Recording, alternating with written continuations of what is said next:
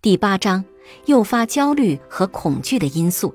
焦虑和恐惧是对感知到的威胁的反应，这在本质上意味着我们会以某种方式将情境解释为危险的，而并不意味着情境是危险的。恐怖电影就是一个很好的例子。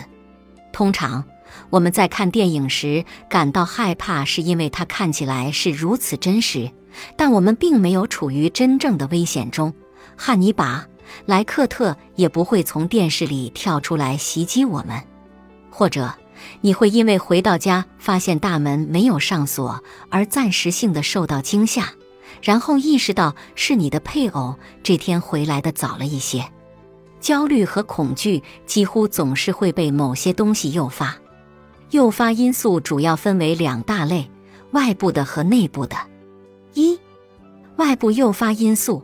外部诱发因素是指那些使我们感到威胁的物品、情境或活动，比如高处、蜘蛛、蛇、开车、坐飞机、公开演讲或其他事情。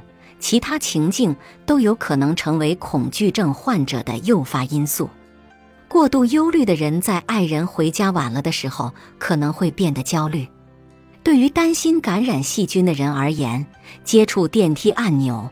门把手或其他公共场所的东西时，也会成为焦虑的诱发因素。害怕在结冰的地方滑倒的人，在很冷的天气里可能会避免出行。在所有这些例子中，焦虑的诱发因素都是处于个体之外的事物。它是一个地点或情境、一种活动或一个物品。如果你认为一个外部的诱发因素会造成威胁，你很可能会以回避、逃跑或安全行为来应对他们。二、内部诱发因素：焦虑和恐惧的内部诱发因素是指我们感受到威胁的私下的内部的经验。身体感觉和感受是内部诱发因素的一种类型。下面是一些内部诱发因素发挥重要作用的例子。一个伴有惊恐发作的女人被自己剧烈的心跳吓坏了，她认为这可能会导致心脏病发作。即使她知道心跳加速可能是由其他事情造成的，比如运动，但每当她注意到心跳的轻微加快速度时，她就惊慌失措。恐高的男人会被身处高处时的眩晕吓到，他坚信自己会失去平衡而掉下去。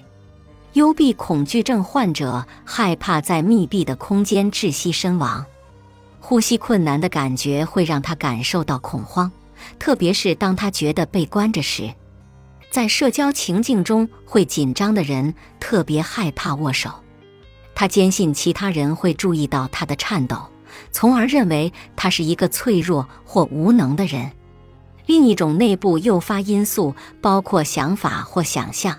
通常被称为认知诱发因素，就像人们会因为他们的身体感受而感到害怕一样，他们也会因自己的心理体验而感到害怕。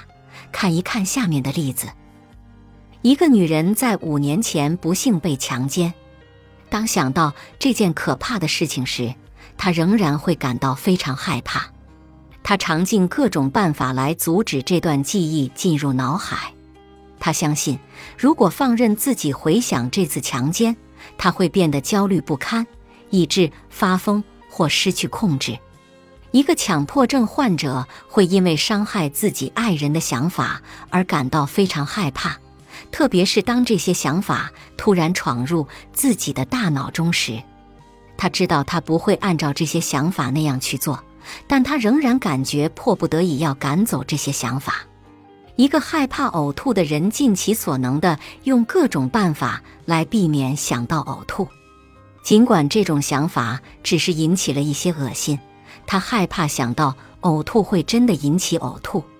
通常因内部诱发因素而感到恐惧和焦虑的人会害怕他们的情绪，特别是焦虑或害怕的感受。这些感受与他们视为威胁或危险的感觉、想法和想象密切关联。值得注意的是，外部和内部诱发因素的区分有时候并不这么明确。正如你可能已经注意到的，许多你刚刚读到的内部因素的例子，只有在外部情境中才会诱发焦虑。比如，一些社交焦虑的人可能会因为感觉到颤抖或流汗而害怕，但这只发生在旁人会注意到的情况下。类似的，一些恐惧开车的人可能会害怕眩晕，但这只发生在开车时。对于一些人而言，只有在特定外部诱发因素存在的背景下，内部诱发因素才有可能产生焦虑。对于另一些人而言，不管发生在何时何地，体验到特定感受或想法就有可能让人害怕。本集播放完毕，感谢您的收听。喜欢别忘了订阅专辑、关注主播，主页有更多精彩内容。